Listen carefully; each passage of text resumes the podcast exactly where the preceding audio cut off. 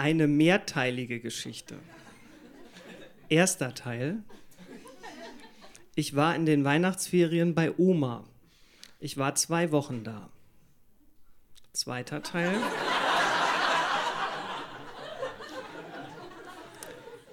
Es war schön bei Oma. Ich war im Wald und habe Stöcker gesammelt. Vielen Dank.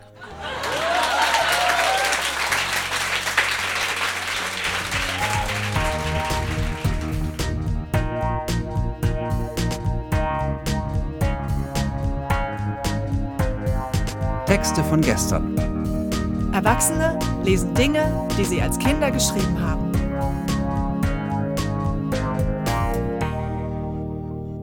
Texte von gestern ist eine Veranstaltungsreihe, bei der ganz normale Leute auf die Bühne kommen und Texte vorlesen, die sie als Kinder, Jugendliche oder junge Erwachsene geschrieben haben. Das können Tagebücher sein, Briefe, Kurzgeschichten, Gedichte, Schulaufsätze, Wunschzettel, Fanfiction oder oder oder. Inhaltlich sind keine Grenzen gesetzt. Texte, die man in dem Moment mit himmelhoch jauchzendem Pathos verfasst hat und die uns heute zeigen, wie wir die Welt damals gesehen haben. Wir erinnern uns, wie es für uns damals war und feiern gemeinsam die Tragödien, Absurditäten und die Kleinigkeiten des Aufwachsens. Bei unserer Februarshow im Berliner Monarch hat Tim uns nicht nur seine mehrteilige Kurzgeschichte zum Besten gegeben, sondern auch aus seinem Tagebuch vom USA-Austausch vorgelesen. Mit 17 war Tim nämlich ein Jahr in Texas und ging dort zur Highschool. Seine Eindrücke aus dieser Zeit hören wir in den vier Einträgen, die Tim mit uns geteilt hat.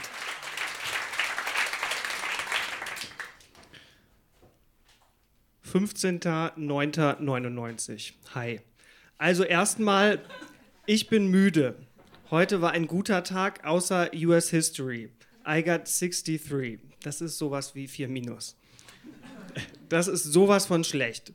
Warum sagen immer alle, dass die Schule hier so leicht ist? Ich meine, die haben hier zwar nur Ankreuztests, aber du musst so viel auswendig lernen. Heute musste ich 40 Ausrufezeichen, Ausrufezeichen, Ausrufezeichen Präsidenten auswendig lernen. Ich kann noch nicht mal fünf. Morgen haben wir das Six-Weeks-Examen. Mal sehen, wie ich da abschneide. Wohl eher nicht so gut.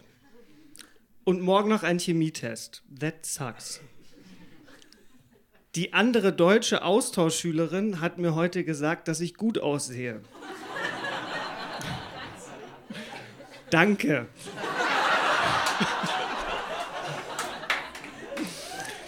Ich liebe solche Komplimente.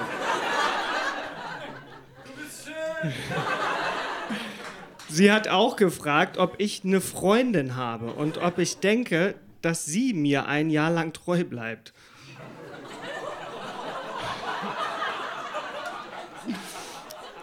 Ich habe gesagt, dass ich denke, dass unsere Beziehung etwas ganz Besonderes ist.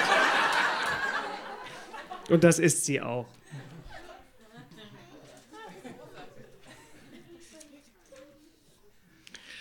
Äh, 19.09.99. Mir ist aufgefallen, dass ich viel von meinem Gefühl aufschreibe, aber man überhaupt gar keinen Eindruck von meinem Umfeld bekommt. Es ist einfach alles so viel auf einmal. Also, ich bin zwar tierisch müde, aber ich probiere es einfach mal. Ich lebe in einer Neubaugegend mit vielen kleinen Steinhäusern. Naja, es sind eigentlich Fertighäuser, die mit Steinen umbaut sind, da hier alle so oft umziehen. Das ist nah an Dallas und ich kann das alles irgendwie noch gar nicht fassen. Die Skyline von Dallas sieht so cool aus und das Gefühl, auf einem Highway zu fahren, ist einfach irre. Von wegen Texas Einöde. Es gibt hier so viele Fastfood-Restaurants, das gibt's gar nicht. Und das Geilste ist, man kann hier ununterbrochen einkaufen. Es ist egal, ob es Mittwochnachmittag um 3 Uhr oder Sonntagnacht um 4 Uhr ist. Das ist nur geil. Und es gibt hier echt alles. Alles, was man nicht braucht, kann man hier kaufen. Das ist genau das Richtige für mich. So, ich höre jetzt mal auf, denn ich bin müde. Ich muss irgendeinen Sport machen, sonst sterbe ich noch. Ich habe einen Blutdruck von 86 zu 63. Normal ist 120 zu 80.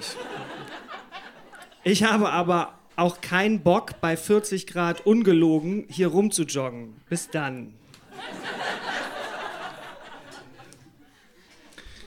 Äh, 23.01.2000. Howdy again. Hier in der Schule ist alles ganz anders. Richtige Freundschaften werden an der gesamten Schule vielleicht zu so 15 bis 20 Prozent gefunden. Und das ist nicht übertrieben. Es wird hier einfach lieber gelächelt. Gut, es gibt hier natürlich Freunde, aber das ist wirklich ganz oft nur oberflächlich und das finde ich etwas traurig. Und außerdem finde ich es auch etwas merkwürdig, dass hier die Kinder so gut wie keine Rechte haben. Otto und meine Gastmutter, in diesem Haushalt herrscht keine Demokratie. Ich und Dad haben hier das Sagen. Aber das ist auf keinen Fall nur hier bei mir der Fall. Das trifft bei den meisten amerikanischen Haushalten zu.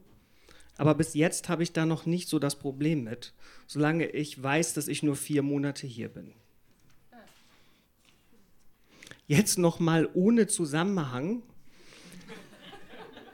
Diese Leute an der Schule sind echt dumm.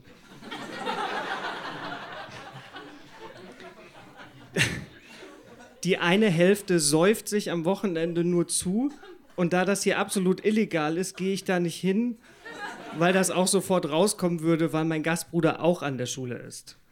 Dann 25 Prozent oder mehr denken nur und treiben nur Sport, also denken nur an und treiben nur Sport.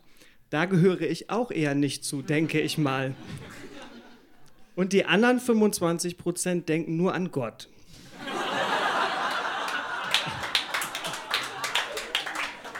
Und das ist auch nicht so mein Fall.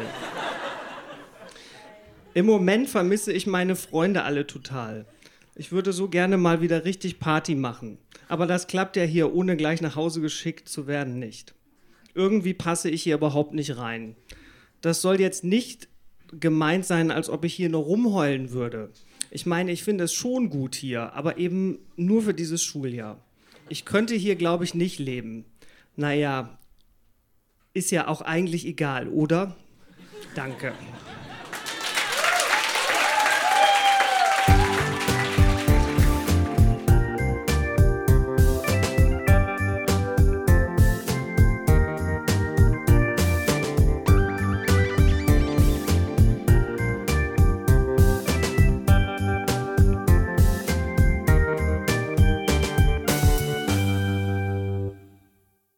Sophie wollte als Teenie Autorin werden und hat jede Menge Romane zumindest angefangen.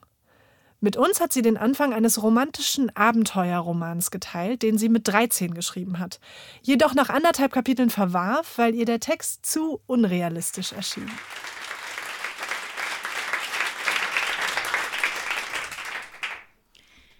Kein Verlass auf die Augen. Vergiss die Wasserflasche nicht. Ja, Mama. Sei nicht so griesgrämig. Ich verstehe ja, dass du ein bisschen Angst hast, aber pah, Angst. Aber in der berüchtigten Morgren-Bucht, Schlucht, Mama, nicht Bucht. Ja, dann eben Schlucht. Jedenfalls ist es da sehr heiß. Woher willst du das wissen? Naja, jedenfalls muss der Mensch viel trinken. Aber ich. Na, vergiss es. Ja, und jetzt los. Das Taxi steht schon vor der Tür. Das ist nicht für mich. Ich fahre mit Luis. Jedenfalls musst du jetzt los. Jo, ciao. Puh, endlich raus hier. Mama kann ja echt nerven. Hey, Magdalena. Ein großer Junge im Alter von etwa 18 Jahren winkte mir zu. Ich blickte freudig auf. Luis! Was ist denn mit dir, Magdalena? Hast du nun doch Angst? Ich? Pah. Na dann komm. Ich rannte zu Luis auf die andere Straßenseite und wir schüttelten uns die Hände.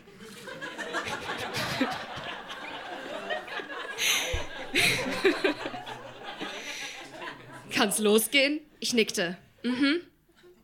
Während ich es mir auf dem Beifahrersitz gemütlich machte, verstaute der freundliche Junge mein Gepäck im Kofferraum des geräumigen Jeeps. Anschließend, als auch er im Auto saß, lächelte er mir abenteuerlustig zu. Alles anschnallen, bitte? Ich musste lachen. Yo, Captain. Nein, Magdalena, das heißt Ei, ei, Sir.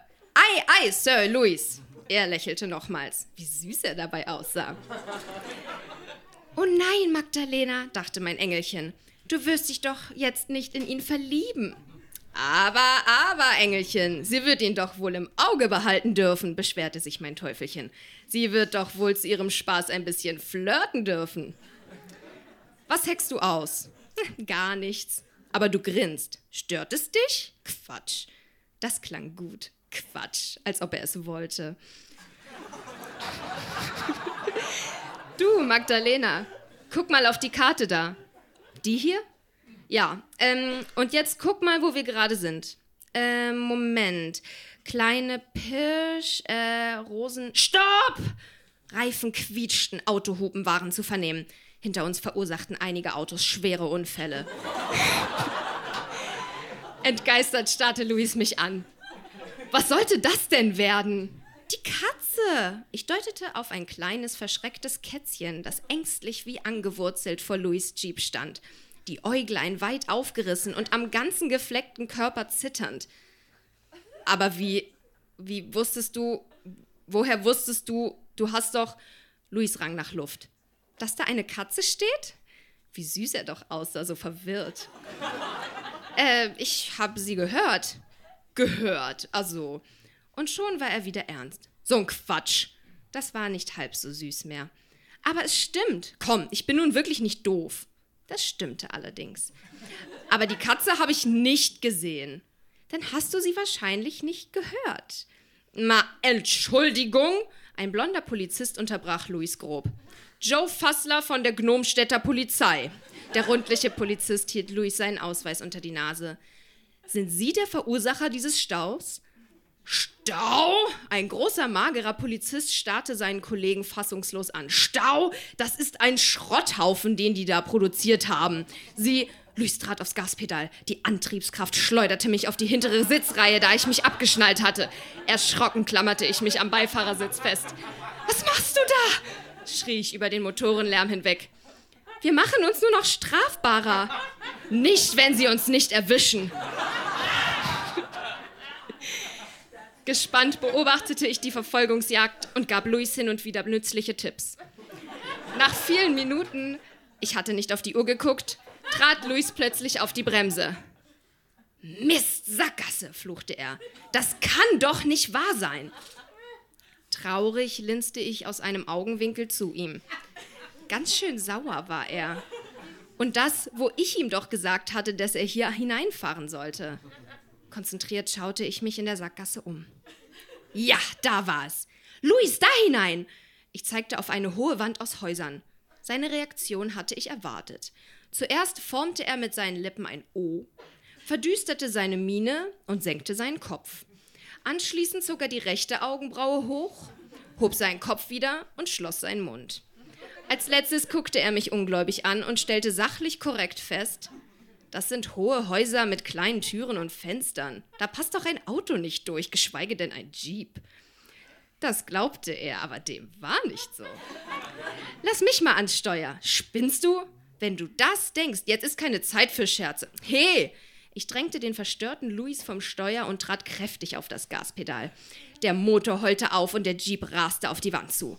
Trotz des Anscheins, ich führe uns ins sichere Verderben, saß Louis ruhig neben mir und beobachtete das, beobachtete das Geschehen gespannt. Auf einmal riss ich energisch den Lenker mindestens 90 Grad nach rechts. Luis, für den das überraschend kam, klammerte sich an mir fest. Wow, wir fahren durch die Wand, schrie Luis gespannt. Doch ich musste ihn enttäuschen. Nein, eben nicht, das sind nur Stofffetzen. Ich wusste doch, dass es hier war. Luis schaute mich misstrauisch an. Stofffetzen? Das ist ja gerissen. Nicht? Ich strahlte Luis an, doch er holte mich zurück in die Realität. Aber was ist jetzt mit Fass und seinen Kollegen? Er grinste mich an. Fass und sein Kollege? fragte ich unsicher. Ach, die Polizisten. Genau. Ach, die sind doch schon längst weiter. Sag mal, Magdalena, wo sind wir hier eigentlich? Danke.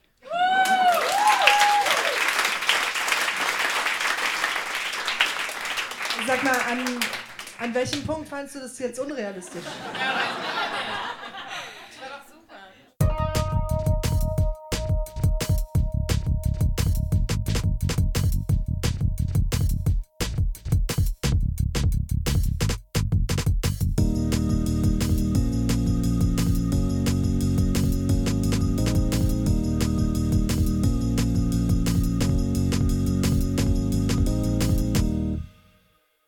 1978, als Sibylle acht Jahre alt war, schrieb sie eine Abenteuergeschichte in neun Kapiteln und illustrierte sie mit Zeichnungen. Es entstand ein mit Heftklammern gebundenes Buch mit dem Titel Schreck in Ringelhausen. Und wir durften es hören. Schreck in Ringelhausen. Das ist Huni.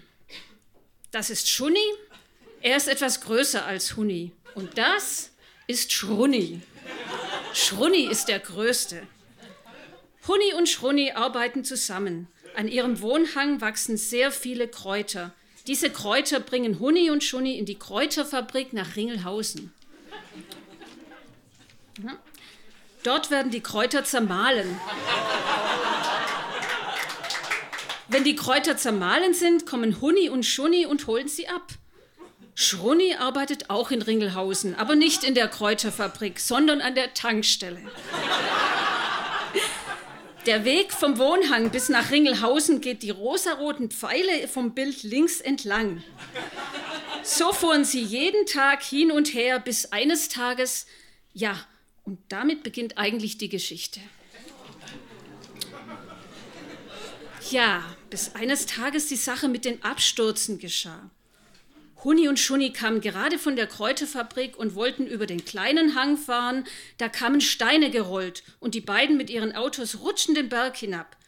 Mühsam kletterten sie wieder nach oben. Ihre Autos zogen sie hinterher. Als sie oben waren, stiegen sie ins Auto und wollten weiterfahren. Aber schon wieder kamen Steine und Huni und Schuni wurden wieder hinuntergeschoben. Wieder kletterten die zwei nach oben, diesmal ohne Auto. Sie gingen zum Polizist Frunal. Frunal sperrte sofort die Straße und Huni und Schuni mussten einen ganz weiten Umweg machen. Siehe Bild nächste Seite.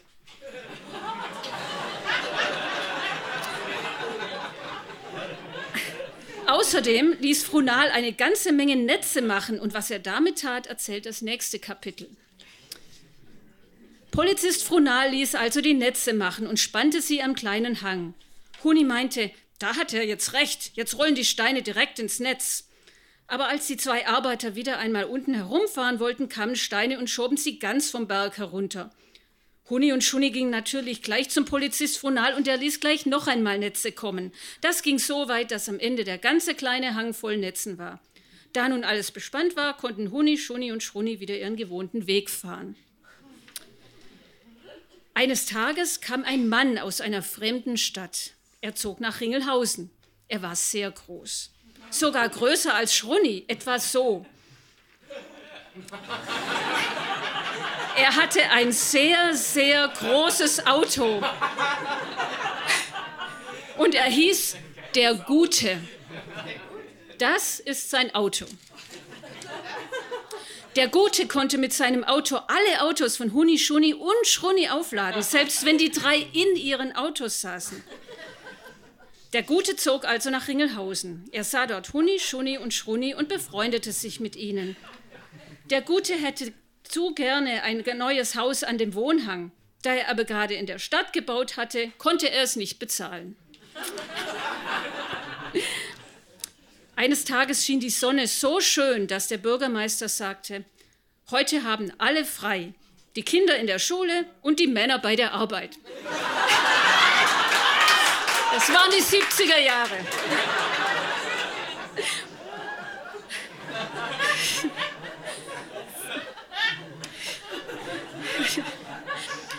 Voller Freude gingen Huni, Schuni, Schruni und der Gute nach Hause. Vorher aber machten sie etwas aus. Sie wollen heute Nachmittag ein Fest machen bei den drei Arbeitern am Wohnhang. Huni, Schuni und Schruni gingen nach Hause und bereiteten vor. Sie stellten den Tisch auf die Terrasse und holten Teller und Tassen und noch etwas.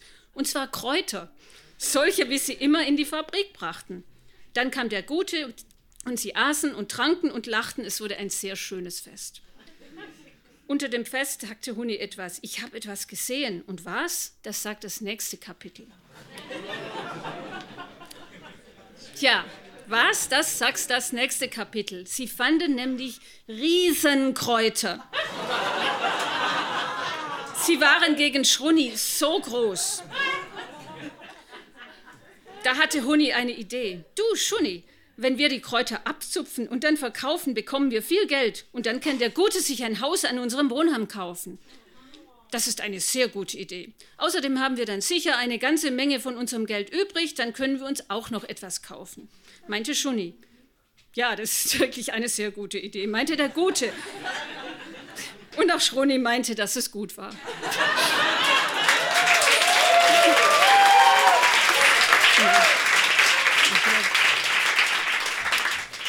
Also machten sie sich an die Arbeit. Sie zupften die Blätter ganz klein. Es dauerte sehr lang, bis sie fertig waren.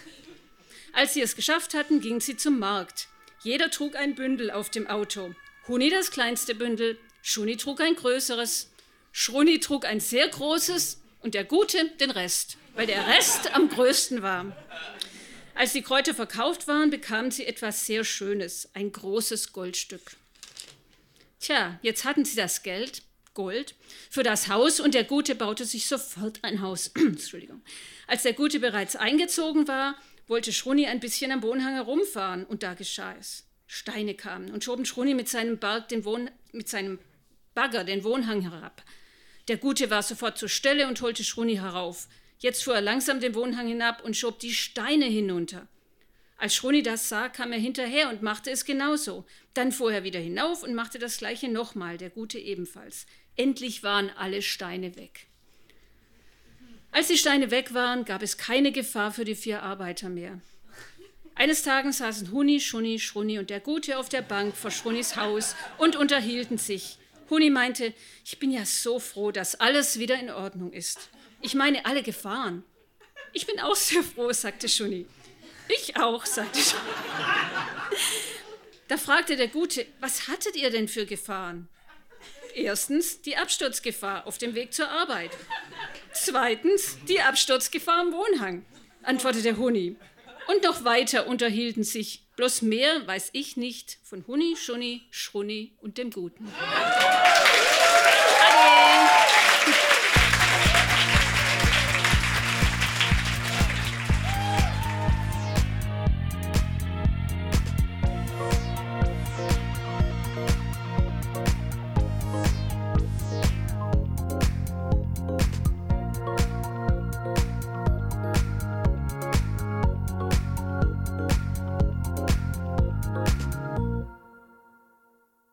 Julian war ebenfalls acht Jahre alt, als er in der Schule ein sogenanntes Ich-Heft führen musste, in dem kurze Reizwortgeschichten und andere kleine Texte über das Leben eingetragen werden sollten. Daraus liest er uns eine Dino-Geschichte vor. Habe ich noch eins geht noch, ne? Ja, okay. Ähm, wir haben ja schon gehört, wie schön strukturiert man mit acht Jahren schreiben kann. Jetzt hört mal, wie ich mit acht Jahren geschrieben habe. Achso, wir hatten, das war in diesem Ich-Heft, wir hatten eine Aufgabe und zwar, wir sollten einen äh, Zauberstein und unser Lieblingstier mit unterbringen. Mein Lieblingstier war ein Dino. Äh, achtet mal, wann der Zauberstein kommt. Äh, Habe ich vergessen. Ähm, es fing so an. Dielchen der Dino trieb sich wieder mal im Dschungel rum. Und wie immer hat sie eine, wer das wohl war, ganz einfach der Wind. so saß ich da. Ich hatte einen sehr schlechten Tag, glaube ich, als jetzt. So, okay. Egal, also sie hat ähm, ganz einfach. Äh, Nochmal. Und wie immer hat sie eine, wer das wohl war, ganz einfach der Wind. Und Dielchen hatte einen Berg. Und wisst ihr, was Dielchen hat? Typisch Dielchen. Ach, das ist so peinlich gerade. Ähm, okay. Typisch Dielchen. Sie ist, wie groß sie ist. Ach, ich sag euch mal, wie groß sie ist. Also Dielchen ist, und jetzt ist das zu Ende.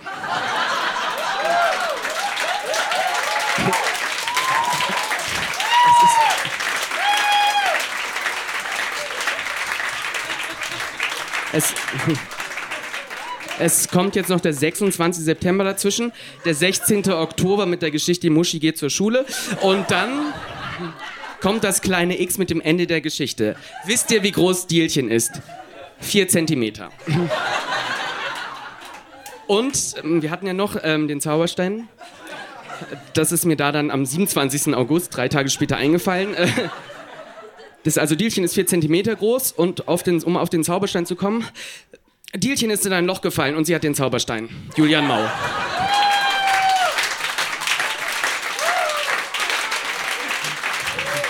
Und ja, ich schreibe immer noch. Und das war noch nicht alles. Julian hatte auch noch eine weitere Kurzgeschichte aus seinem Ich-Heft dabei, die von einer Kartoffel handelt, die vom Bootfahren träumt.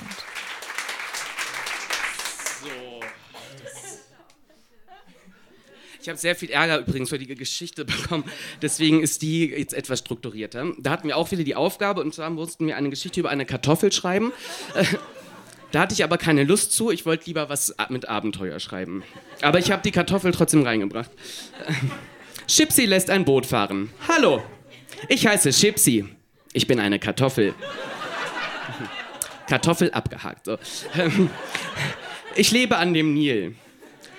Hier fahren viele Schiffe hin und her, große und kleine. Aber immer kann ich nicht mitfahren. Aber halt, hab ich kein Papierschiffchen an mir gerade vorbeischwimmen sehen?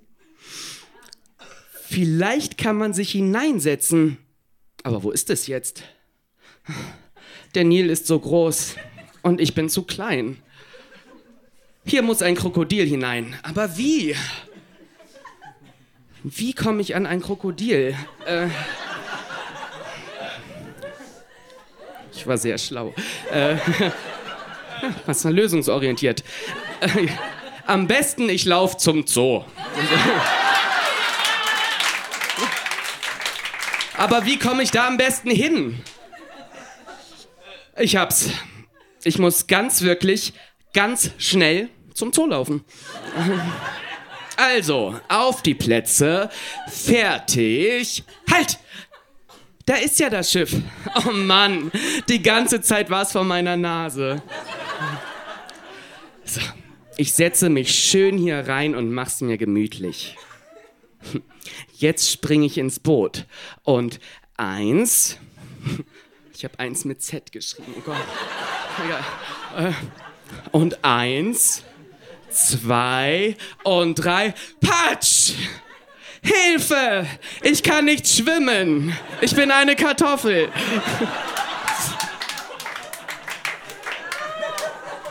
Okay, ähm. Hilfe, Hilfe! Ah! Ein ganz großes grünes Monster! Hilfe! Aber nein, ich will dir doch helfen. Dann hilf mir, okay? Jetzt kommt wieder so ein Satz, mit, da hat auch der Lehrer ein Fragezeichen gemacht. Ähm, das ist die Antwort vom, vom Krokodil. Danke übrigens, wie Tschüss, wieso, warum, wozu. Egal, dann muss ich eben mein Boot alleine schwimmen lassen. Na gut, dann will ich mal. Wo ist das Boot? Links? Nein, kein Boot zu sehen. Rechts auch kein Boot. Und hinter mir auch kein Boot. Oh nein, jetzt ist es vor meiner Nase. Jetzt hätte es auch mal hinten sein können. Also so, so, jetzt lasse ich es fahren und rein ins Wasser. Patsch. Und ich spielte mit meinem Boot. Noch bis in die Nacht und am nächsten Morgen. Und am besten gefällt mir der Schluss, der ist sehr kreativ. Tschüss.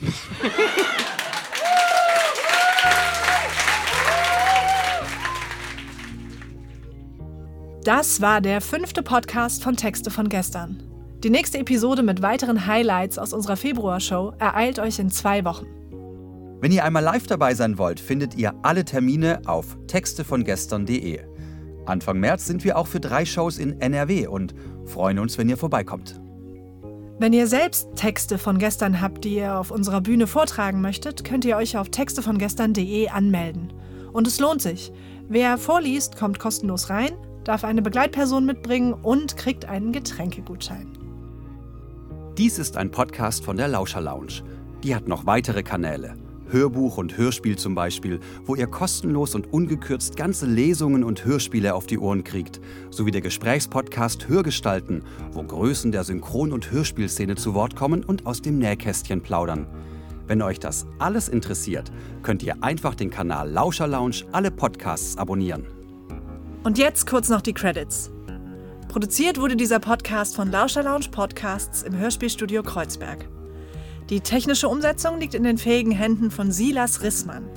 Die Musik ist von Tillmann Erhorn und das Artwork von Laura Trump vom Studio Schön Laut. Für die Veranstaltung sind Nora Bozenhardt, Hanna Nickel und Annabel Rühlemann verantwortlich. Die Moderatoren sind Marco Ammer Und Johanna Steiner. Wir danken Flux FM für die Kooperation, dem Monarch Berlin für die tolle Bleibe und vor allem unserem Publikum und allen, die sich mit ihren Texten von gestern auf unsere Bühne getraut haben. Na dann, bis zum nächsten Mal.